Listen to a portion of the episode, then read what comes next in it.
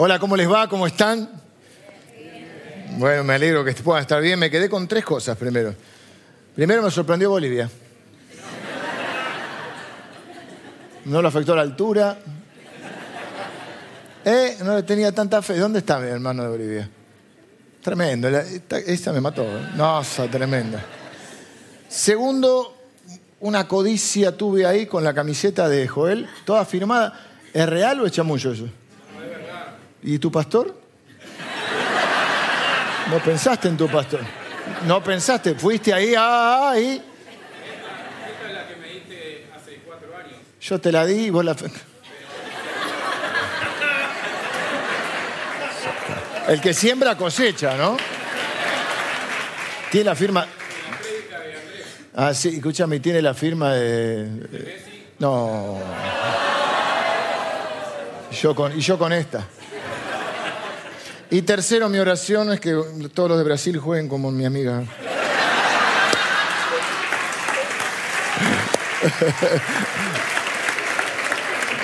Sí, viste, vos decís Brasil y yo dije, ya está bien, bien esta piba, hace tac, tac, viste. Porque uno ya, deconstruido, estamos deconstruidos, así que el fútbol ya pero cuando dije Brasil me asusté, ya te da. Pero como decimos siempre, estas son excusas para lo que realmente nos importa, que es la palabra de Dios. Miren, por ejemplo, esta semana un grupo de jóvenes, de chicos de la iglesia, estuvieron por los trenes aquí, supongo que era el Sarmiento, no sé en cuál de los trenes estuvieron, regalando el, fixture del Mundial, donde también está la dirección de la iglesia y tenían la posibilidad de, darse a conocer como cristianos, como hijos de Dios. Y todo, el mensaje de Dios nunca cambia. Pero las grandes verdades de Dios nunca cambian. Pero sí a veces podemos buscar las formas de, llegar a las personas con la palabra de Dios. Lo mismo que a nuestros hijos, a nuestros chicos, tenemos para ellos preparamos un álbum de figuritas, tanto que está eh, eh, el tema este que fue un asunto casi de, de Estado, un asunto nacional, no había figurita de Panini. Nosotros preparamos un álbum, por supuesto, mucho más humilde, pero con algunos de los héroes de la fe, donde está no solo la figurita para pegar, sino que está relatada su historia, contada su historia, para que nuestros hijos, nosotros creemos que todos los chicos de la iglesia son eh, hijos de esta iglesia, puedan eh, ir conociendo la palabra de Dios y también que sea una inspiración para ellos la vida de esta gente que, como decimos, no eran personajes, eran personas. Antes de mirar la palabra de Dios, quiero hacer una aclaración por lo del viernes, que vamos a estar eh, en la reunión que le llamamos nosotros de integración. Ustedes no tienen por qué saber qué es, pero justamente es la idea de esta reunión ayudarlos eh, a aquellas personas que están en el proceso de integrarse a la iglesia o que están tomando una decisión, quizás están en un tiempo de oración, hay que tomar eh, un tiempo de oración, no hay que apresurarse, no hay ningún apuro, pero sí es bueno cuando uno toma una decisión tener la mayor información achicarse el riesgo al tomar una decisión. Entonces, ¿qué creemos? ¿Qué no creemos? ¿Por qué hacemos lo que hacemos? Y si realmente podés compartir ese camino que estamos recorriendo. Por supuesto que como cristianos compartimos un camino, pero también hay una visión y una forma de hacer las cosas y uno tiene que poder sentirse identificado. Quizá esta sea la iglesia en la cual puedas plantar tu familia o quizá no quizá este, tengas otra manera de pensar en un montón de temas y no hay ningún problema. Y habrá una iglesia en la cual eh, podés sentirte más cómodo, más identificado. La idea de esta reunión es eso, es hablar con sinceridad qué creemos, qué prácticas tenemos, por qué hacemos lo que hacemos, por qué no hacemos otras cosas y que vos puedas entonces, porque al principio si no todo parece eh, color de rosa, pero la, iglesia es mucho más que la reunión del domingo. ¿no? Eh, saludo también a todas las personas que nos están siguiendo en línea. Quizá algunos se quedaron para ver. Creo que hoy es la. No sé a qué hora es la. Nunca me interesó. ¿A las 10? vamos por partes. ¿A qué hora es la fiesta esa del.? Esa no me importa, no, nunca la veo, un aburrimiento. ¿Y el partido? A la 1. Ese por ahí, entre ravioli, entre ravioli y gnocchi ahí, igual tampoco. Ah, las figuritas las hicieron, quiero decir que el álbum todo fue diseñado y por nuestra gente y aún las, las eh, caricaturas, imágenes. Este, por ejemplo, es Abraham, tengo acá, que a mí me hace acordar mucho a un amigo mío acá de la iglesia, que justamente es el que la hizo. A Esteban se parece. Está por ahí. Están unas entraditas un poco más grandes. No sé si es autorreferencial, él dijo, me voy a inspirar en mí mismo. Con los años nos vamos pareciendo. Porque, ¿qué pasa? Hoy vamos a ver la historia de Sara la esposa de Abraham, una heroína de la fe, una persona muy particular, bueno, todo en la Biblia, pero que también tiene su parte eh, que creo que me, muy alentadora y muy inspiradora, y a mí me, me alienta mucho en la fe. ¿Saben por qué? Porque en Sara vamos a poder identificarnos, creo yo, en un montón de cosas. Sara se llama mi mamá, así que me parece un nombre fantástico. Le mando un beso a mi mami también, que ahora vamos a comer al mediodía. Y Sara está en ese capítulo glorioso de Hebreos 11, en el cual, 11, Hebreos 11, en el cual está, eh, de alguna manera, lo que llamamos la galería de los héroes de la fe. Dijimos que el libro de Hebreos es un libro justamente que está en el Nuevo Testamento, no en el Antiguo Testamento, pero está escrito para gente hebrea, para gente que conocía todo el Antiguo Testamento. Y un poco la idea del autor, que no se sabe quién, fue, algunos piensan que fue el apóstol Pablo, otros piensan que podría haber sido Bernabé, otros no saben, nadie sabe en realidad, no a ciencia cierta, pero lo que sí se sabe es que el autor evidentemente estaba inspirado por Dios y que evidentemente conocía muy bien el Antiguo Testamento y toda la cultura hebrea. Y en el, libro, la tesis del libro, es justamente que Jesús es el Mesías que ellos, que los hebreos están esperando. Y pone por encima de todo. Le vas a decir, Jesús es más que el templo. Templo, cosa que ellos amaban el templo. Aman. Bueno, no les quedó el templo, quedó solamente lo que hoy se conoce como el muro de los lamentos. Ese es un, un, fragmento que quedó del templo que fue destruido en el año 70 después de Cristo. Jesús es más que la religión. Jesús es más que Abraham, imagínate, más que Moisés. O sea, y, en el capítulo 11 nos va a hablar de toda esta gente que es de gran inspiración para nosotros, porque era gente común y corriente, pero que hizo cosas extraordinarias y siempre se repiten esos tres patrones. Le creyeron a Dios, se animaron a vivir de una manera diferente y lograron cosas extraordinarias siendo personas comunes y corrientes. Ahora, por eso los hace más héroes todavía, a mi modo de ver. Pero aún así, la Biblia es tremendamente honesta y nos cuenta sus errores, sus luchas, sus, sus miedos. Me, fui, dando cuenta en esta serie que, que más que lo que se opone, hay muchas cosas que luchan contra nuestra, contra nuestra fe o son obstáculos para nuestra fe. Bueno, obviamente la incredulidad, la duda, pero me di cuenta que un factor tremendo eh, que, que obstaculiza o que la fe tiene que superar es el miedo. Que muchas veces nuestras decisiones están condicionadas por el miedo miedo a que suceda lo que no querés que suceda, o miedo a que no suceda lo que esperás que suceda. Pero el miedo es un factor muy, muy condicionante, nos guste aceptarlo o no, el miedo está ahí.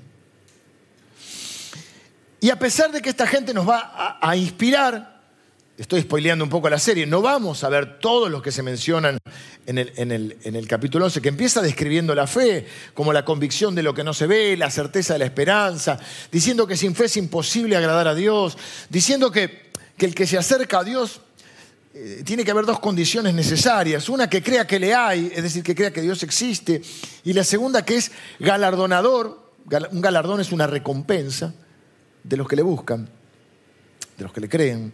Y después va a decir, por la fe Enoch caminó con Dios. Por la fe Noé, cuando fue advertido de cosas que nunca habían sucedido, o sea, enfrentó lo inesperado. Por la fe Abraham salió sin saber a dónde iba.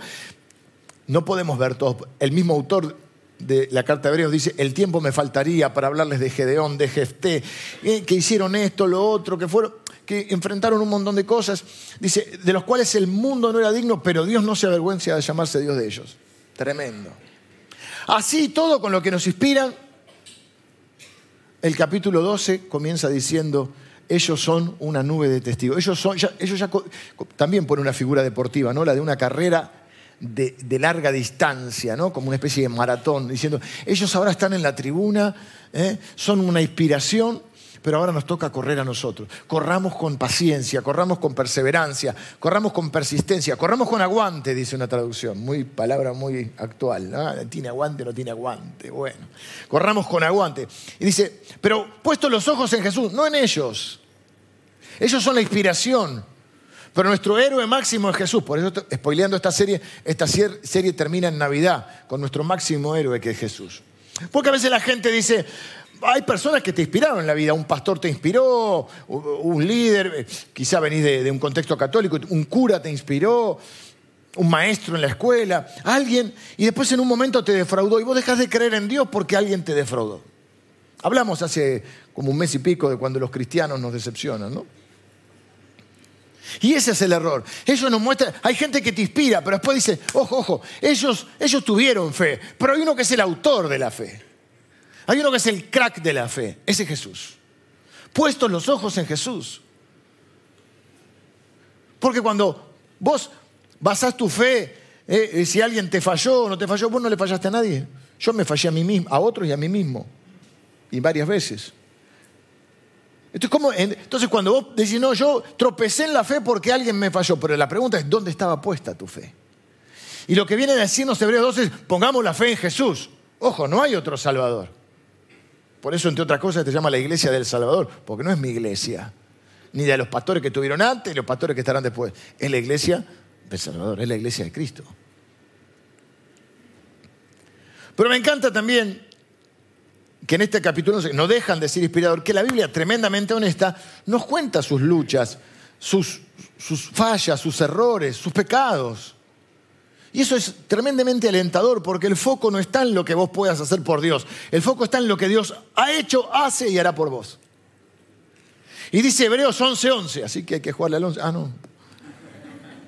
Por la fe también la misma Sara, otra traducción dice, incluso Sara, como diciendo, no porque Sara era menos, sino porque metió la pata un par de veces. Es muy humana Sara, muy humana.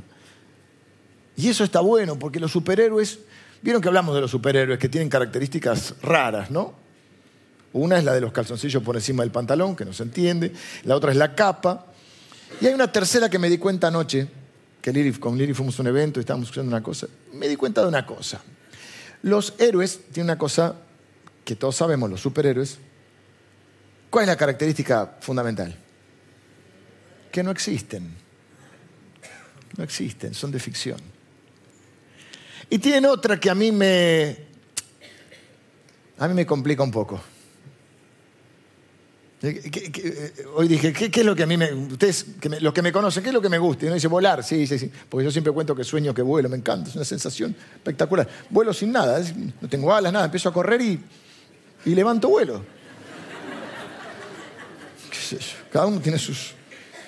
Será una visión. Un día, bueno, no sé si en el cielo volaré. Oh, oh.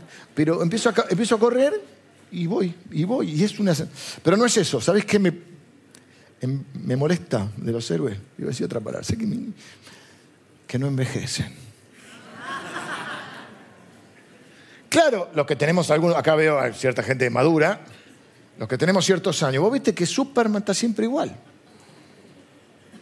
Batman cada día más fachero. También que lo van cambiando el actor, ¿no? Sí, claro. No el Batman que veíamos cuando era con esa ropa polémica. El de ahora viene ya más fachero. Pero viste que no envejecen. Y estos de la Biblia sí.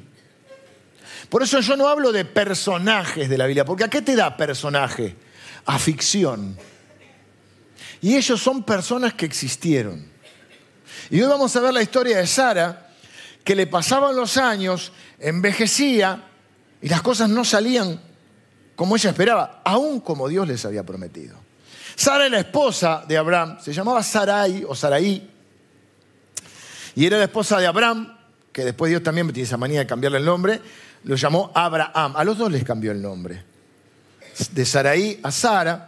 Ahí hay interpretaciones, algunos dicen que Saraí es princesa y Sara es madre de naciones, pero no está tan, tan confirmado ese dato, no está tan, no lo diría, no lo aseguraría. Sí que podría ser que Saraí es, mi princesa y Sara da más la idea de, de no solo de él, sino como que sería reconocida por más gente. Aunque le dice que va a ser madre de multitudes. Y Abraham sí, es padre enaltecido. Abraham, sin la H y sin la segunda A, y luego Dios le llama Abraham, que es padre de multitudes. Imagínate, padre, parecía un chiste de mal gusto. Padre enaltecido, ni un hijo, padre de multitudes y no tiene un hijo, ¿no? Así que algo vimos el domingo pasado de Abraham, pero nos centramos más en otras cosas para poder hoy eh, completar la historia de Sara, porque creo que vale la pena, entre los héroes que hemos seleccionado, eh, poder ver hombres y mujeres que Dios usa. Vamos a hacer distinto hoy, no vamos a tomar puntos, sino que vamos a irnos. Este es el ejercicio que hacemos en cada. Por la fe, eh, leemos Hebreos 11, por la fe, tomamos, dijimos que cada héroe de la fe tiene un versículo, pero vemos de repente que Abraham tiene 12 versículos. O sea, era alguien que merece su tiempo, eh, eh, conocer su historia. Y Sara va acompañando esa historia todo el tiempo. Dijimos que leemos la historia, pero ahí solamente nos menciona algo. Dice, por la fe, Sara recibió fuerzas para concebir siendo estéril. Dice, por la, por la fe, también la misma Sara, siendo estéril, recibió fuerza para concebir y dio fuerza para concebir. Concebir no es dar a luz. Concebir es quedar embarazada. Entonces recibió fuerza como para quedar embarazada y dio a luz aún fuera del tiempo de la edad. Porque vamos a ver todo el contexto de Sara. ¿Por qué? Porque creyó que era fiel quien lo había prometido. Eso es Hebreos 11:11. 11. Ahora, le dice eso solo. Entonces tenemos que ir a buscar la historia en hebreo, que los hebreos conocían y nosotros algunos podemos conocerla, algunos no, tenemos por qué conocerla. Para eso estamos acá, para aprender juntos. Nos vamos al Génesis, capítulo 12. La historia de, de Abraham y Sara se cuenta eh, en varios capítulos. Vamos a hacer distinto hoy, no vamos a tomar tres o cuatro puntos, sino que vamos a mirar en los capítulos, vamos a ir contando la historia y vamos a ir aplicando a nuestra vida. Vimos el domingo pasado que la historia de Abraham y Sara, matrimonio, comienza en el capítulo 12. ¿Qué eran ellos dos? Ellos eran caldeos. Los caldeos vivían en una gran ciudad que se llamaba Ur. Para que ustedes tengan una idea hoy, no sé si tienen mucho el mapa en la cabeza, pero Ur o los caldeos es lo que hoy sería Irak. Así que imagínate el lío que se desató. Y parte del lío lo armó esta, gente. ¿Eh? Abraham y Sara. Por eso te digo, la Biblia te lo es tremendamente honesta. Pero para mí es muy alentador, porque si Dios usó gente que cometió errores, también me puede usar a mí. Dijimos que los héroes de la fe tenían tres características. Le creyeron a Dios, se animaron a vivir de una manera diferente y obtuvieron cosas extraordinarias siendo personas comunes. Comunes pero con algunas características. ¿no? Así que ellos comienzan su vida en tierra de los caldeos, en una gran ciudad que se llamaba Ur. Dios recibe, eh, Abraham recibe el llamado de Dios y una promesa salite, vete de tu tierra y de tu parentela. Dijimos el domingo pasado, a veces hay que dejar cosas para tener la bendición de Dios. Y lo que nos impide dejar las cosas es el miedo a soltar. ¿eh? Y Abraham ya tenía 75 años, es cierto que eran otros tiempos, que la gente vivía más tiempo, pero igual la Biblia aclara que no era un, no era un niño tampoco, no era un pibe. 75 años tenía. Dios le dice, vete de tu tierra, de tu parentela, a una tierra que te va a mostrar. Y la Biblia dice en Hebreos 11 que salió por la fe sin saber a dónde iba. A un Dios que apenas conocía. él era un caldeo más, eran politeístas y de repente se le aparece el Dios verdadero. Y le hace una promesa. Te voy a dar una, haré de ti una gran nación, te voy a dar una tierra que no conoces, pero una tierra este, bendecida. Te voy a bendecir y en ti serán benditas todas las naciones de la tierra. Tremenda promesa que se cumplió. Che. Abraham es el padre de, las, religiones más numerosas del mundo. padre de la fe. Eh, le obedece, sale, deja su parentela para seguir a un Dios, cual, a un Dios al cual apenas conocía. Sara tenía 10 años menos entre 9 y 10 años menos, así que Sara estaba en los 65, pero parece que a los 65 Sara era una bomba. Era hermosa, lo dice la Biblia, que era hermosa. Eso le trajo algunos, algunos temas. Así que ellos salen y en el mismo capítulo 12 llegan a Egipto, parece que hay un hambre en la tierra, una situación ahí eh, que se repitió a lo largo de la, de la historia eso. Llegan y Abraham piensa, Sara es muy hermosa. Yo lo entiendo, Abraham. A mí me pasó siempre, che, con la flaca. Siempre me pasó. Cuando decir, ¿qué miran? Siempre estaba atento porque hay que cuidar, hay que cuidar.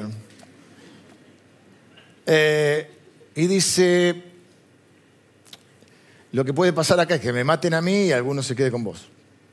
vamos a decir que sos mi hermana. Media verdad, media mentira, es probable que tuvieran parentesco. Ahí se menciona, o Abraham dice, no sabemos también si es una excusa que pone, bueno, muchos creen que era del mismo padre y distinta madre. Esto hay que entenderlo. Muchas veces el problema que hacemos con la historia es que juzgamos la historia o a las personas de la historia en el contexto de hoy. Lo sacamos del contexto en el cual vivieron. Entonces eso es tremendamente injusto.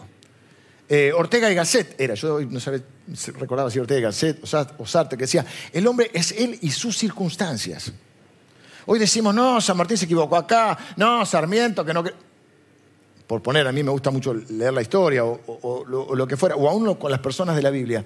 Y no las vemos en el contexto en que vivieron. Hay costumbres que cambian.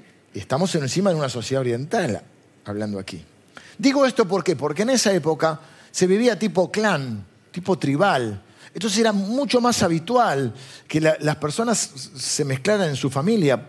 Primero, no, la, creación no estaba tan caída todavía, en el sentido de que por eso vivían más, algunos creen que vivían más años porque todavía el pecado no había hecho el estrago en la sociedad. Hoy sabemos que en cierto grado de parentesco ni siquiera está bien ni permitido legalmente, pero en esa época sí, sí que es probable que fuera esto.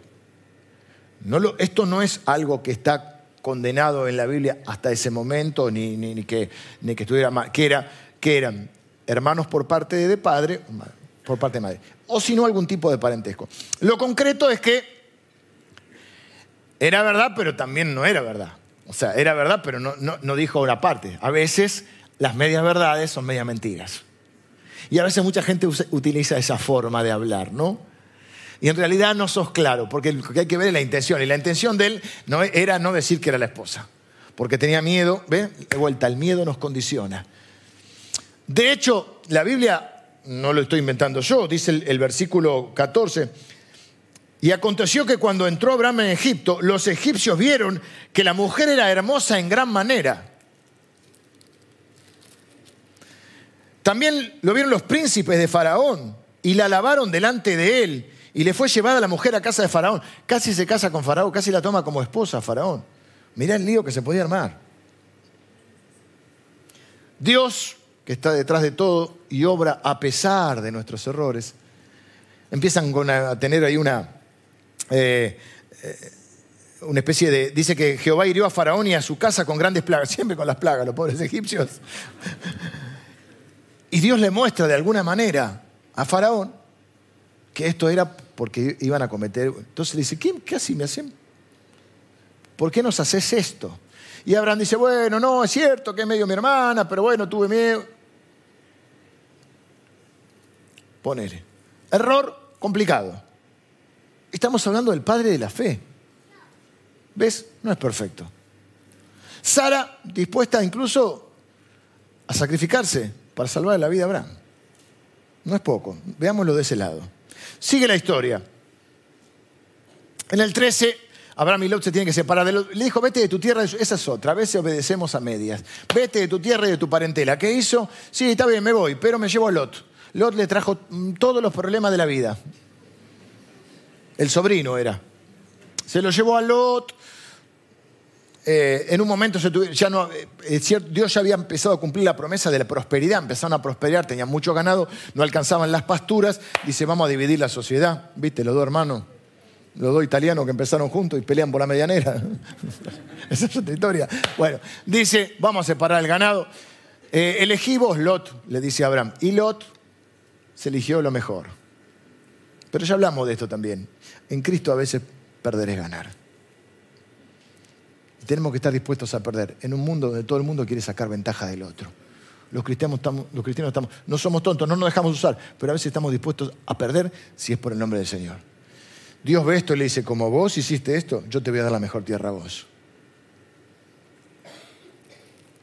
En el 14, Lot se sigue metiendo en problemas, lo toman prisionero. Abraham tiene que formar un ejército, me llama la atención, 360 y algo, creo que eran. 325, no me acuerdo cuántos son exactos, nacidos de la casa. O sea, los que él podía confiar. Los nacidos de la casa se lo lleva y tiene que armar un ejército para lo liberta a Lot. En el 15, Sara era estéril, o Sara tenía dos problemas graves, do- dos situaciones fuertes. Una que era estéril de nacimiento, o sea, tenía un problema de infertilidad. Y lo segundo, que los años se le habían pasado, porque dijimos no era una superhéroe, era una persona de carne y hueso, y habían pasado los años.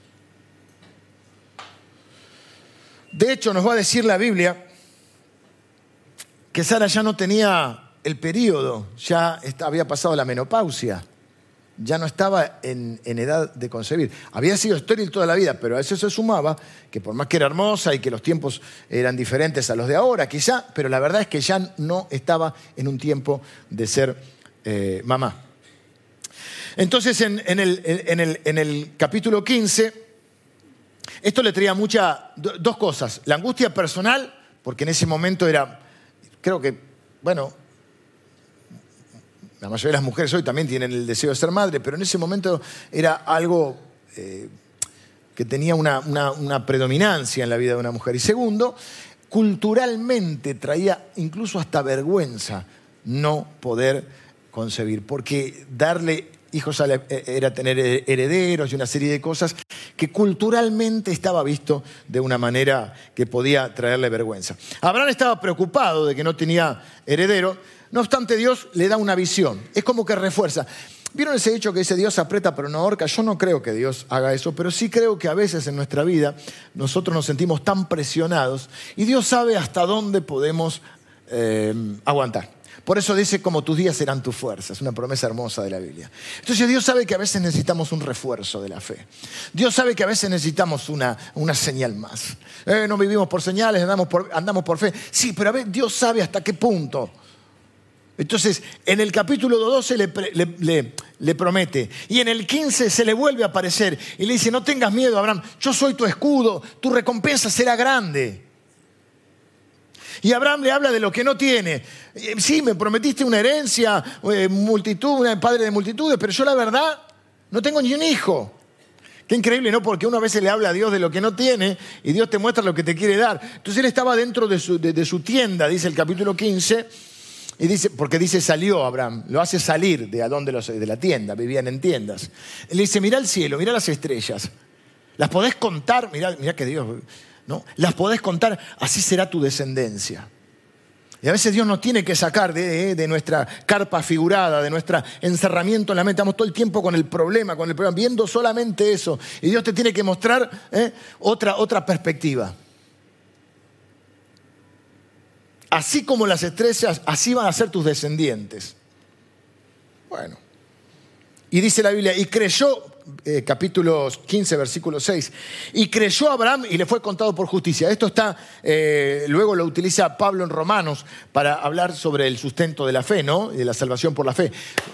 Abraham fue considerado justo por la fe, le creyó a Dios. Dios está acostumbrado a que la gente no le cree. Cuando uno le cree, Dios lo ve justo, perfecto, lo ve bueno.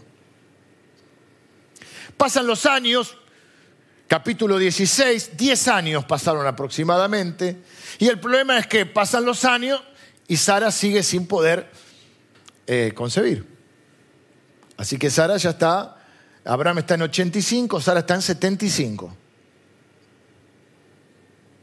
Y entonces ella le sugiere, esa idea de ella no es la única responsable, porque las decisiones se toman de a dos. ¿eh? No, no existe, acá me hiciste hacer, esa gente dice, me hiciste hacer esto, vos lo hiciste. Mi mamá siempre decía, ¿y lo que pasa? Yo decía, ¿qué pasa que mi amigo? Y si tu amigo te dice que te tire... ¿No te decía eso tu mamá? Le mando un beso a mi mamá. Mm. Y bueno, va bien. La pedagogía de antes era distinta. Tu amigo te dice que te tires, te va a tirar un tercer piso. Tu Abraham no puede y Sara me dijo. Pero lo cierto es que la idea sí fue de Sara, pero Abraham estuvo de acuerdo. ¿Qué le dijo Abraham? Yo creo que acá es donde entran las buenas intenciones y las malas decisiones. Porque hay que tener un corazón muy grande para hacer lo que hizo Sara. Sara le dice, mira, yo no te puedo dar un hijo, tenelo con Agar. Vuelvo a lo de evaluar la historia de acuerdo al momento. ¿Ok? Hoy sería una aberración verlo así. La realidad es que en ese momento era parte de una práctica, no sé si habitual, pero que se daba. ¿Qué era? Que tenían criados. Ella tenía una criada que se llamaba Agar y le dice, no lo puedes tener conmigo, tenelo con Agar y criémoslo como si fuera de la familia. Porque eran como tribus, como clanes. Eh, una buena intención, una mala decisión. No era lo que Dios había prometido. Y a veces viste que lo querés ayudar a Dios. Hay gente que lo que. Hay, hay gente, habemos, habemos, que lo queremos ayudar a Dios. Sabemos cuál es el, quizá el, este famoso que el fin justifica los medios. Yo durante años, sobre todo en mi juventud, era más proclive a pensar esto, que el fin justificaba el medio y que a veces hay que forzar algunas cositas. Y después me di cuenta que a Dios no hace falta que lo ayude, a Dios solamente hay que creerle y obedecerle. Pero está esto de querer ayudar a Dios, ¿viste? Entonces alguien está pasando un problema, siempre queremos ayudar, está bien. Pero también tenemos que tener el, discernimiento, porque a veces está viviendo su proceso y vos metés la mano donde Dios está obrando y lo querés sacar vos del problema. Hay gente que se mete a redentora, pero el que se mete a redentor termina crucificado, ¿eh? porque Cristo hay uno solo. Así que no te metas a redentor si no te llamaron. Ahora, ayudar sí. Pero fíjate, con sabiduría.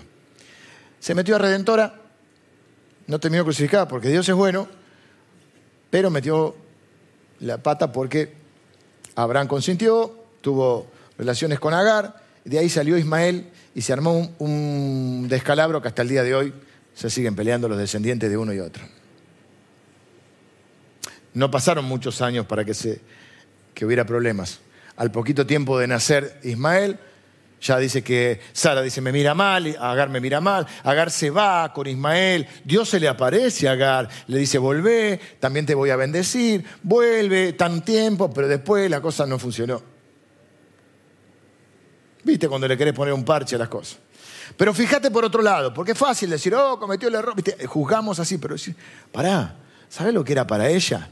Que estaba sufriendo el no poder ser mamá la vergüenza un poco que eso le causaba públicamente. Y encima decir, bueno, mi marido quiere tener un hijo, es el heredero, tiene que tener un heredero, Dios le prometió, qué sé yo, quién es ese Dios del todo. Bueno, hay, hay algo que me llama la atención porque vivimos en un mundo egoísta.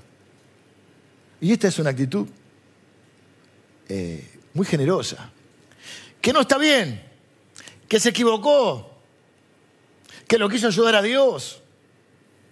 Pero ¿qué es lo que mira a Dios? El corazón. Eh, Dios lo va sosteniendo a Abraham, porque Abraham se ve que va. Entonces en el capítulo 17, de vuelta, se le aparece Dios a Abraham. Esta vez se le apareció, ya tenía 99, o sea que Sara 90. Le dijo, yo soy el Dios poderoso, anda delante de mí y sé perfecto. Le cambia el nombre. De Abraham a Abraham, ya hablamos de esto. Y le vas a cambiar el nombre a Sara. Y le dice, eh, a Sara también la voy a bendecir, versículo 16, y la bendeciré y también te daré de ella, hijo. Sí, la bendeciré. Y vendrá a ser madre de naciones, reyes de pueblos vendrán a ella. Entonces Abraham se postró sobre su rostro y se rió. Abraham también se rió. Y dijo en su corazón, a hombre de 100 años ha de nacer hijo, y Sara ya de 90 años ha de concebir. Y dijo Abraham a Dios, ojalá Ismael viva delante de él. Viste que a veces Dios te habla y vos estás en otro canal. Te está hablando de Sara y vos hablas de Ismael. Ismael es Agar. A ver, Abraham, ¿no te acuerdas bien? Agar, Ismael. Te estoy hablando de Sara te digo que vas a tener un hijo con Sara. A si no la entendemos de una. Dios tiene paciencia. Respondió Dios nuevamente, ciertamente Sara, tu mujer, te dará a luz un hijo y llamará su nombre Isaac. ¿Saben qué significa Isaac? Risa. O el que ríe, depende cómo lo quieran traducir. Y confirmaré mi pacto con él como pacto perpetuo para sus descendientes después de él. Mas yo estableceré mi pacto con Isaac, el que, el que Sara te dará a luz por este tiempo al año que viene. Le dice, el año que viene vas a tener un hijo. Si contamos los nueve meses, estábamos ahí, ¿eh? a tres meses de que Sara eh, pudiese concebir. Y ahí es donde eh, reafirma su pacto, esta vez dándole la señal de la circuncisión. A partir de ahí comienza el tema de la circuncisión. No nos vamos a meter en eso ahora.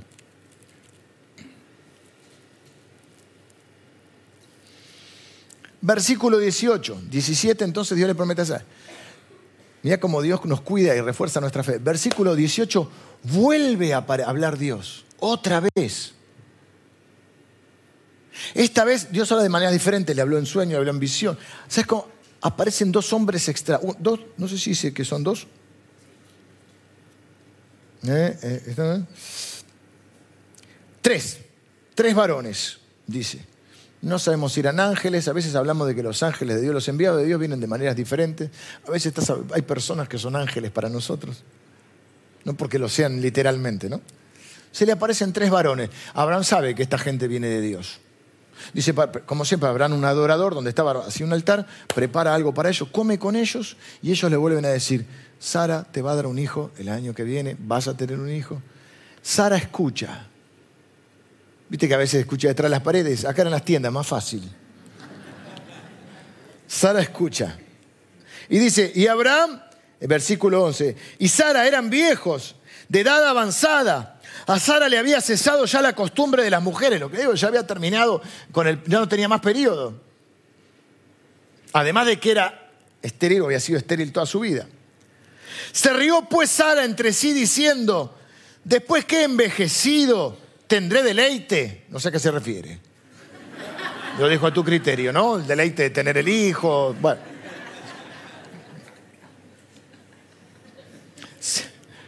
No sé si se rió de la situación, se rió de Abraham. Siendo también mi señor ya viejo. No le tuvo fe al viejito.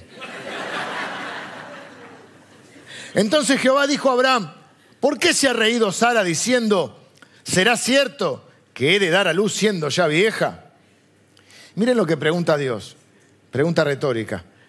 ¿Hay para Dios alguna cosa difícil? Noten que no dice imposible, porque hemos leído muchas veces que dice no hay nada imposible para Dios. ¿Acaso hay algo imposible para Dios? Pero en este caso ni siquiera se, llega a lo, a lo imposible, llega a lo difícil. Es decir, no solo que para Dios no hay nada imposible, para Dios no hay nada difícil.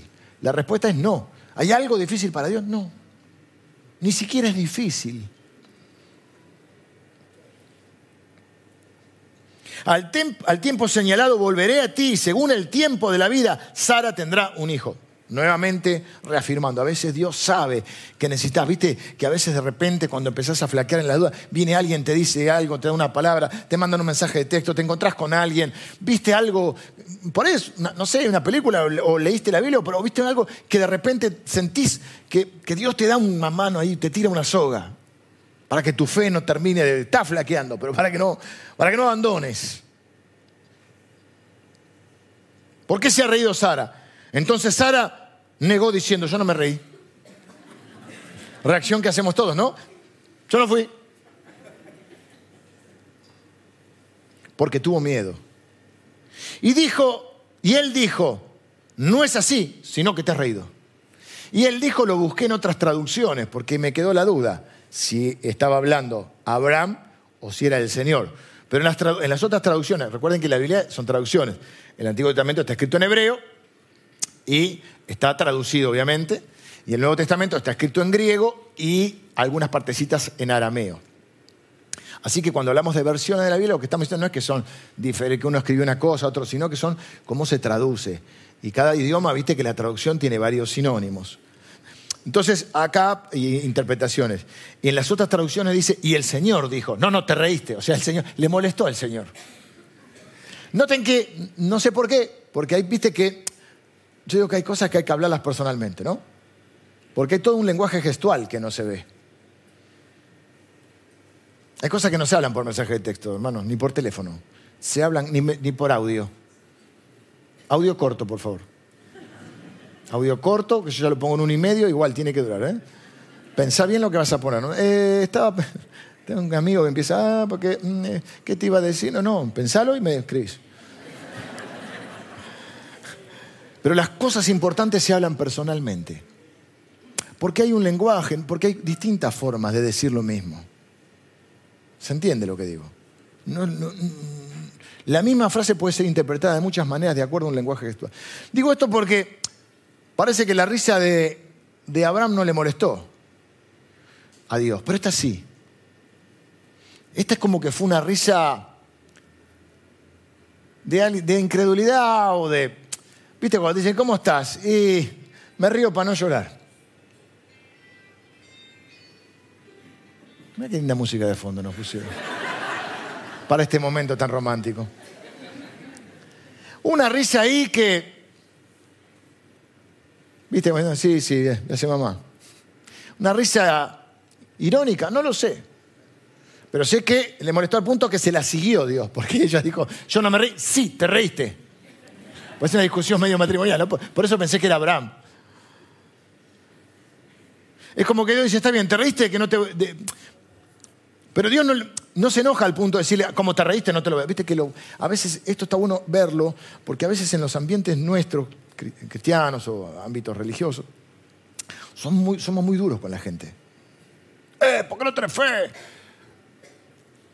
Y yo lo veo a Dios que sí, le señala el error, le dice, te reíste, pero, pero no le dice, ahora porque te reíste no te voy a dar lo que no, al revés, es como que le dice, ponele risa, al pibe ponele, llámalo el que ríe. Porque eso que es una risa de incredulidad la voy a transformar en una risa de alegría. Lo mismo que las lágrimas, ¿viste? A veces son lágrimas de dolor y Dios después te bendice de tal manera que las lágrimas son lágrimas de emoción, de gratitud. Con la risa parece que pasa algo parecido. Dios no le dice, no, ahora no te lo voy a dar si no le voy a decir, te voy a dar algo que te vas a reír de verdad. Eso es en el 18. En el 19 se destruye Sodoma y Gomorra, Lot, vuelve a aparecer Lot, la mujer de Lot es la que se quedó como una estatua de sal, no nos interesa el tema. Vamos al 20. ¿Qué pasa en el 20? Bueno, después de todo eso, Sodoma y Gomorra, la destrucción, hay un montón de cosas ahí. Ellos que eran medios nómades llegan a una región del, que llaman la región del Negev, a un lugar que se llama Gerard, como Gerard, como le dicen Gerardo, está por ahí, a Gerard. La viejita se ve que seguía estando linda. ¿Qué hace Abraham? El mismo cuento, decile que soy mi hermana. A un rey que se llamaba Abimelech. Pero dejá, si ya tiene... No, se ve que todavía llamaba la atención con sus 90 años.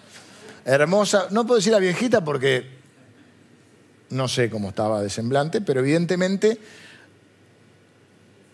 Abraham vuelve a cometer el mismo error. Y también me hace pensar, porque a veces no la entendemos de una. Mira que a veces Dios nos habla, ¿eh? Y no la que decía mi madre también, no la querés entender. Ya viste lo que pasó. Y ahora peor, porque ahora está la promesa. Y Abraham le dice, decile que son mi esposa, que son mi hermana. Y el rey se agarra un, metejón con Sara y la quiere tomar como esposa. Imagínate, imagínate si, si Abimelech, se llama Abimelech el rey, la toma de esposa. ¿Dónde queda la promesa? ¿Dónde queda Isaac? ¿Dónde queda Abraham? ¿Dónde quedan las naciones? un desastre. Y estamos hablando del padre de la fe que le habló Dios como cuatro veces, se le aparecieron, eh, no sé si eran ángeles, estos varones extraños, Dios le habló en sueños, visión, no sé si sueño, visión, ya no me acuerdo, o sea, pero de todas las maneras posibles. Y sin embargo va y, y no te pasa a veces que en la vida ya llevas años de cristiano y decís, pero de vuelta yo con esto, tropezando con esta piedra. De vuelta, ¿y qué lo condicionó? El miedo. Porque lo que te condiciona es el miedo. Lo que te hace tomar malas decisiones es el miedo. Salirte de la seguridad. A veces es el miedo a perder lo que tenés. A veces es el miedo a que no se dé lo que vos querés que se dé. O sea, a tener lo que no querés tener o a no tener lo que querés tener. Por una razón cometieron el error de Agar. Por la otra cometieron este error. Dios, que es bueno y es fiel, y es lo que dice Sara, le creyó que Dios era fiel. ¿Qué hizo? Mira Dios, ¿eh? le habla a un incrédulo y le habla por sueños a Abimelech y le dice, te voy a destruir. Y, eh, ¿Qué hice? ¿Qué hice? Esa mujer es de Abraham. Y Abimelech de vuelta le dice a Abraham, casi, ¿qué hace? Casi nos mandas a todos. ¿Eh? Llegamos al 21, no al 2021, sino al capítulo 21, y ya estamos a, la, hora para ir cerrando, y llega el nacimiento de Isaac, el hijo prometido. Visitó Jehová a Sara, capítulo 21, como había dicho, e hizo Jehová con Sara como había hablado. Dos veces dice, como había dicho, como había hablado. Versículo 2. Y Sara concibió y dio Abraham un hijo en su vejez en el tiempo que Dios le había dicho. Tres veces dice, como había hablado, como había dicho, porque ¿qué es lo que está reafirmando? ¿Cuál es el centro de la historia? Y acá entramos ya, deja de ser una historia para hacer una aplicación a nuestra vida. El foco no está en lo que vos haces, el foco ni lo que vos sos, el foco está en lo que Él es y en lo que Él hace. Y dice que Sara, por la fe, recibió fuerzas para concebir y dio a luz porque creyó que era fiel el que lo había prometido. No está tanto el foco en nuestra fidelidad, que es importante. No está tanto el foco en nuestros errores, que debemos corregir. No está tanto el foco en nuestra incredulidad, que debemos superar. El foco está en la fidelidad de Dios. Lo llamaron Isaac y dijo Sara, capítulo 21, versículos 6 y 7. Entonces dijo Sara, 100 años Abraham, así que Sara 90. Y dijo Sara, Dios me ha hecho reír y cualquiera que lo oyere se reirá conmigo.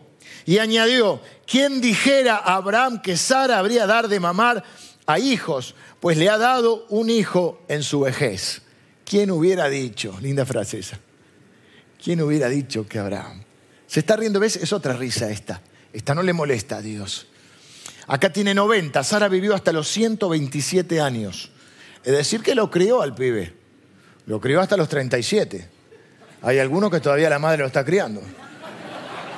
Hay algunos que todavía con la jubilación lo tiene que mantener al, grandote. Ya es hora de que active. Aparte, digo, ¿no? Los hijos tienen que ayudar a los padres. Los padres, los hijos. Yo ya me voy a preparar para que nos ayuden. ¿Quién dijera? ¿Quién hubiera dicho? ¿Ves que es otra risa? ¿Mm? Me hizo ir al, al, Salmo 126, que ahora vamos a leer, ¿no?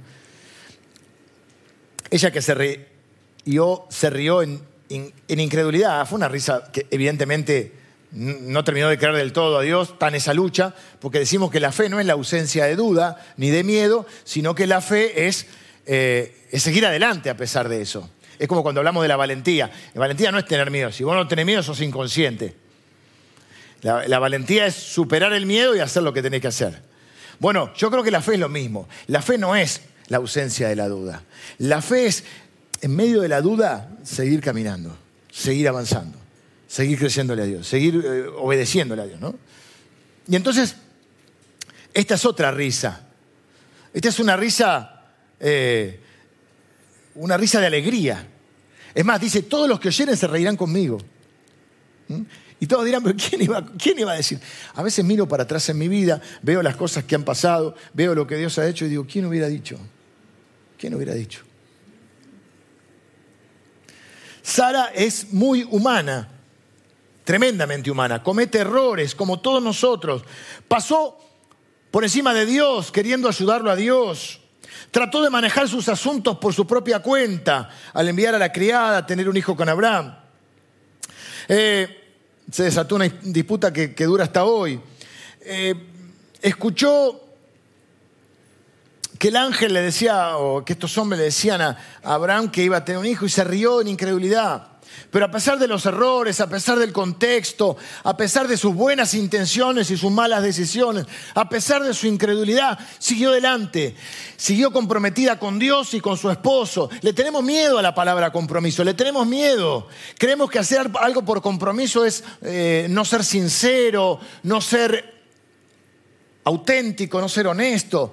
Le tenemos miedo a la palabra compromiso. Y estar comprometido con algo, la palabra compromiso viene de tres, de con, pro y misión. O sea, con alguien en pro de una misión. Cuando estás comprometido con una causa, a veces haces cosas que no son las que más te gustan. No todo lo que tenés que hacer te gusta. No idealicemos. No, no toda la vida cristiana, todo lo que tenés que hacer te gusta. No todo lo que tengo que hacer como pastor me gusta, pero estoy comprometido con un llamado. No le tengamos miedo. Y a pesar de todas las dudas, los errores, la incredulidad y todo lo que hizo, ella estuvo comprometida con Abraham, lo bancó a muerte y, y estuvo comprometida con el Señor. Y por eso está en el capítulo 11 de Hebreos. No por lo que hizo o dejó de hacer, sino porque creyó que era fiel el que lo había prometido. Y vos decís, creyó, pero todo creyó. En medio de su incredulidad y en medio de sus errores. ¿Cómo estás vos hoy acá? Por algo estás hoy acá. Porque hay mayor o menor grado de fe, cada uno está en su recorrido con el Señor, pero estás hoy acá y estás exponiéndote a la palabra de Dios, porque el único que puede darte fe es el Señor, pero vos podés poner tu parte, que es exponerte a la palabra de Dios, una de las maneras de ejercer o de, de, que hacer que nuestra fe crezca es cuando nos exponemos a la palabra de Dios. Vengan los músicos, ahora sí termino. Salió de su hogar, se lanzó a lo desconocido para seguir a Abraham, que le habló de un Dios que ella no conocía, para hablarle de una tierra que ni conocía. Sufrió mucho para tratar de ofrecerle un heredero, Abraham. Lo trató de mantenerlo a salvo en tierras peligrosas dispuesta dos veces a entregarse por él. Al final, al pesar del contexto, las imposibilidades, los errores y las dudas, tuvo la fe suficiente para creer que ella y su marido, ya siendo estéril, siendo los dos viejitos, podían tener el heredero prometido. Y en un mundo peligroso y de mucha confusión, se mantuvo comprometida con Abraham y con Dios. A veces frente a nuestras imposibilidades pensamos que, que las promesas de Dios son irrisorias. Viste, así no me hagas reír. No, porque no me hagas reír. No me hagas reír que no sé si reír o llorar. Pero quizá esté cerca. Quizá no, no esté lejos el tiempo en el que Dios pueda hacerte sorprenderte de tal manera que te haga reír de alegría. No pongas el foco en lo que vos podés hacer. Pone tu foco en lo que Él puede hacer. No pongas el foco en tu fidelidad. Por supuesto que hay que mantenerse firme. No pongas el foco en tus errores. No pongas el foco en tus imposibilidades. Pone el foco en aquel que es fiel para cumplir todo lo que ha prometido. Y creyó Sara, le creyó que él era fiel. Y por la fe tuvo fuerzas para concebir. Algunas de las cosas con las cuales has soñado pueden parecerte irrisorias. Pero servimos a un Dios para el cual nada es imposible, ni siquiera hay algo que sea difícil para Él. La pregunta es, ¿le vas a creer? ¿Vas a persistir? Corramos con persistencia, con aguante la carrera que tenemos por delante, puestos los ojos en Jesús. Por eso quiero terminar orando hoy. Pero te decía, vino a mi mente el Salmo 126, un salmo fantástico que dice, cuando Jehová hiciere volver la cautividad de Sión, los que estaban cautivos. Seremos como los que sueñan. Entonces nuestra boca se llenará de risa y nuestra lengua de alabanza. Entonces dirán entre las naciones, grandes cosas ha hecho Jehová con estos.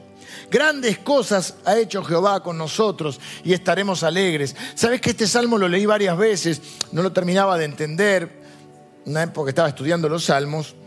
Y en las otras traducciones, Aquí lo da como en futuro, ¿vieron? Como una especie de futuro. Pero en todas las otras, NBI, eh, Nueva Traducción Viviente, eh, Biblia de las Américas, en todas es, dice, cuando Jehová hizo volver a los cautivos de Sión, nos parecía un sueño.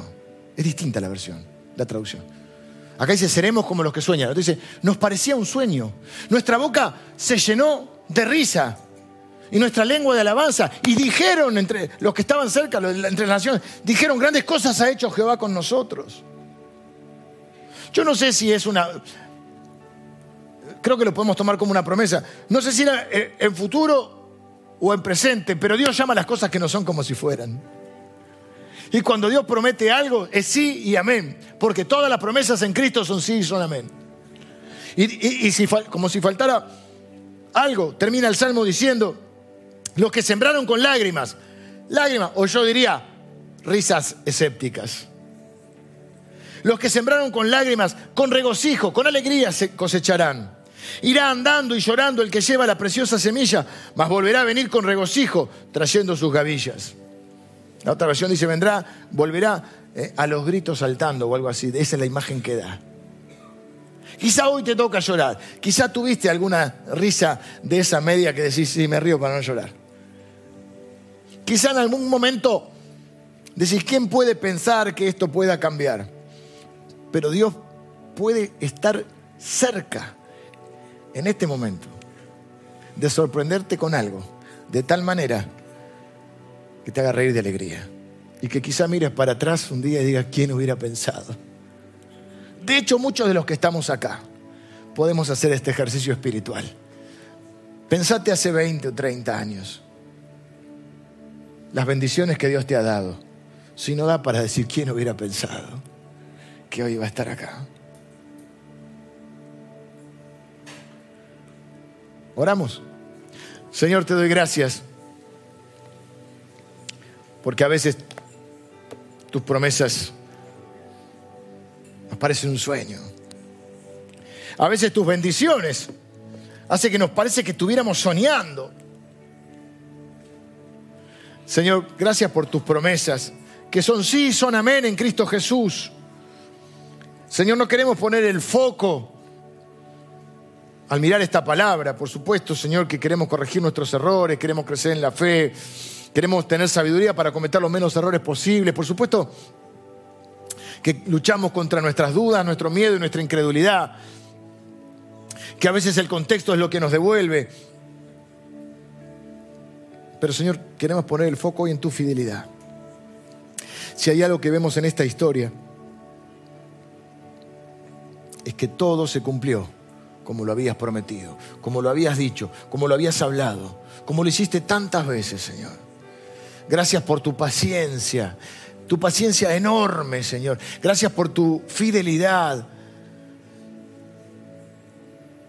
Gracias, Señor, por habernos elegido y bendecido. Señor, yo oro por cada uno de mis hermanos y de mis hermanas en este lugar. Aquellos que quizá hoy les toca llorar o están con una risa frente a la imposibilidad. una risa de duda, una risa de desesperanza. Pero Señor, así como podés cambiar las lágrimas de tristeza en lágrimas de emoción, también podés cambiar las risas de desesperanza en risas de alegría. Señor, y otros verán que grandes cosas hecho, has hecho con nosotros. Señor, yo bendigo a cada persona que recibe esta palabra. Mi deseo y mi oración es que esta palabra traiga ánimo y fe en sus corazones, aliento de que nada hay difícil para ti, Señor. Y que tú eres fiel, Señor. Y yo quiero declarar hoy, Señor, que, que te creemos. Yo te creo, Señor. Creo por tus promesas, creo por tu palabra, creo por tu fidelidad. Gracias por las veces que hemos visto tu mano en nuestras vidas. ¿Quién hubiera pensado que nos ibas a bendecir como lo hiciste? ¿quién puede pensar que nos vas a bendecir todavía aún más?